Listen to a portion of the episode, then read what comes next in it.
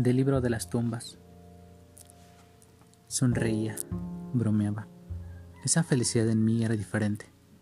Comprendí que existen momentos enormes que pasan de tal manera que no nos percatamos del instante en que terminan, y que existen otros tan pequeños que suelen vivir en la mente por toda la eternidad. Antes creía que ese momento quedaría guardado en algún rincón de mi pensamiento. Sin embargo, no pensé que ello chocaría en las paredes de mi ser. En cada acto que realizaba era un tormento. Era hora del brindis. La bebida caía sobre las copas de cristal como el agua de una fuente de roca. En ese instante, luces parpadearon hasta apagarse, debajo de los oscuros y tétricos estruendos del viento. Era como si anunciaran la llegada de algo. Jamás he de olvidar esas luces.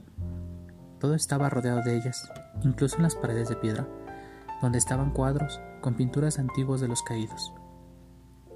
Una sensación de miedo, de desesperación, de terror y de que algo no estaba bien invadió cada rincón del lugar. En medio, una llama morada y brillante se apreció. Parecía que tenía vida propia. Se movía de una manera extraña. De pronto, comenzó a formar una serie de símbolos que nadie conocía. Y en un chasquido, un rayo deslumbró el espacio, cayendo sobre la llama. Nadie creía lo que veía. Estaban inmóviles, como si una parálisis los controlara. Entonces apareció. No había cambiado en nada. Aún conservaba su serenidad en el rostro.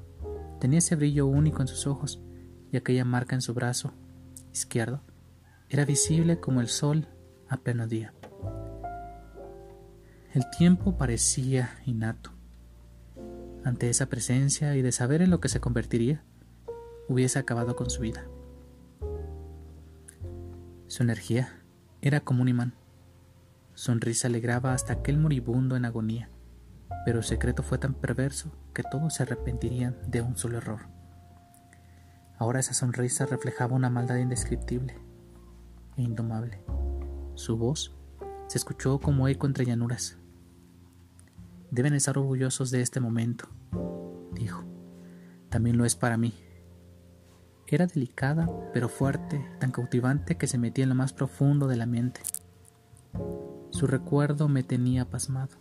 Tantas las veces que hablamos, tantas las veces que nos sentamos a contemplar las estrellas, mientras escuchaba ese canto que corrocaba mi alma esas veces que nos guiaba, esa mirada que no nos daba paz,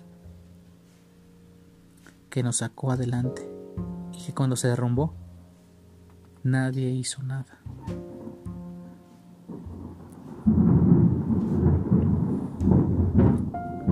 Su espíritu se quebrantó, su alma viajó a algún lugar oculto entre el centro del universo.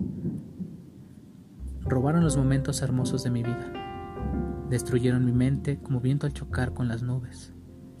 Ahora destruiré su mundo. Con sus cráneos construiré las cúpulas de mi palacio y tapizaré las rocas con su piel. Construiré una muralla con sus lápidas y he de beber su sangre, tibia, aún corriendo de sus cabezas cercenadas. Mi cetro será forjado con los huesos de sus manos y encerraré su alma dentro de las jarras de barro en el Mictlán. Cuando vi sus ojos, me di cuenta que la ira lo dominaba. El amor de aquella sombra había consumido su espectro. Ni el mismo señor de las hachas de acero podía mirarlo. Esa inquietud que emanaba como el olor de las flores del jardín disperso en todas direcciones. Devoraré sus sueños y viviré de ellos. Noche a noche me verán frente a la laguna, pero no van a morir. Después de eso, al anochecer, veo sus ojos y al amanecer, la nada.